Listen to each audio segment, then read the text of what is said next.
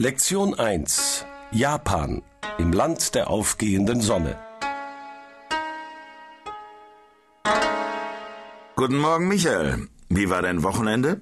Konnichiwa, Peter. Was ist denn mit dir los? Ich komme gerade aus Japan zurück. Ah, jetzt, wo du's sagst. Du siehst doch noch ein wenig müde aus. Ja, so fühle ich mich auch.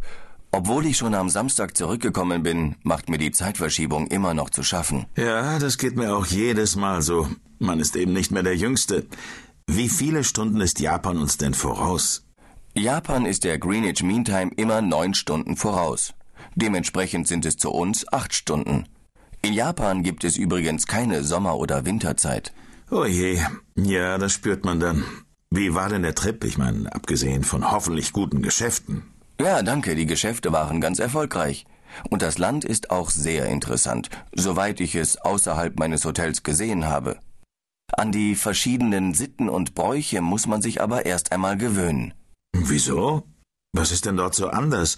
Abgesehen davon, dass die Herrschaften ständig lächeln und mit Stäbchen essen. Wo fange ich da am besten an? Hm. Also in Japan ist das Hierarchiedenken viel stärker ausgeprägt als in Deutschland. Inwiefern? Das fängt schon bei der Buchung der Hotelzimmer an. Der Chef bekommt die Suite, der Sachbearbeiter die Junior Suite und der Assistent ein normales Zimmer. Also, was du in der Besenkammer untergebracht, oder? nee, nee. Ich bin ja kein Japaner. Und außerdem habe ich mir mein Zimmer von Deutschland aus selber gebucht. Ja, klar. Aber sag mal, stimmt es denn, dass die Frauen in der Hierarchie ziemlich weit unten stehen? Das kann man schon sagen. Also Frauen müssen den Männern Respekt erweisen. Das war auch faszinierend. Immer wenn unser japanischer Geschäftsfreund um etwas bat, also zum Beispiel eine Kopie, lief seine Assistentin sofort los. Und ich meine wirklich laufen. Sie ging nicht gemächlich zum Kopierer, wie wir es tun würden. Das gilt in Japan grundsätzlich.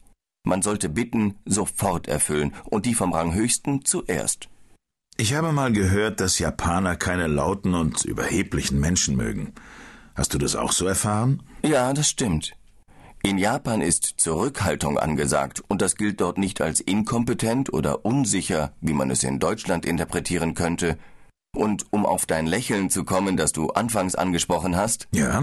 das Lächeln kann sehr vieles bedeuten. Vor allem, wenn man Kritik übt, darf man sich nicht wundern.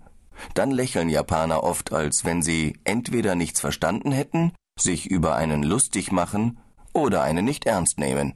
Und äh, was bedeutet es dann? Verlegenheit? Ganz genau. Und wenn man mal wirklich lachen muss, sollten vor allem die Frauen die Hand vor den Mund halten. Offenes Lachen wirkt eher sehr männlich oder sogar animalisch.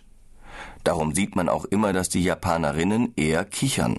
Was auch gut ankommt, ist selber Unsicherheit zeigen und dann bei den Einheimischen nachzufragen. Also der Schlüssel zum Glück liegt in Zurückhaltung und Respekterweisung. Ganz genau.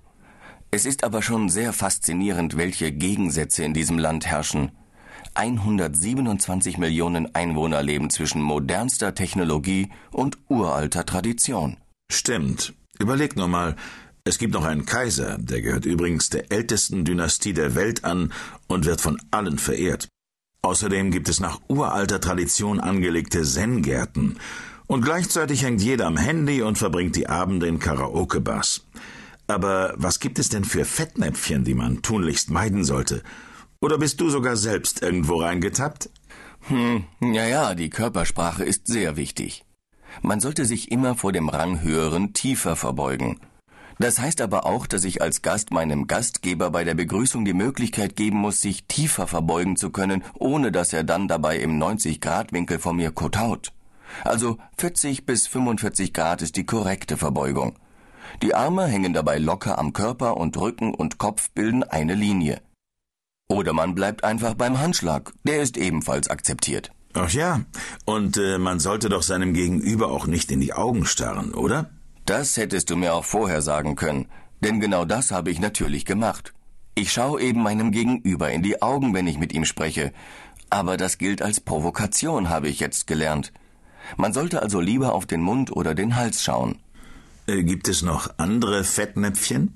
Und warte mal, ja, wenn du dich auf die Reismatte setzt, solltest du nie deine Beine ausstrecken und dabei dem anderen die Fußsohlen zeigen.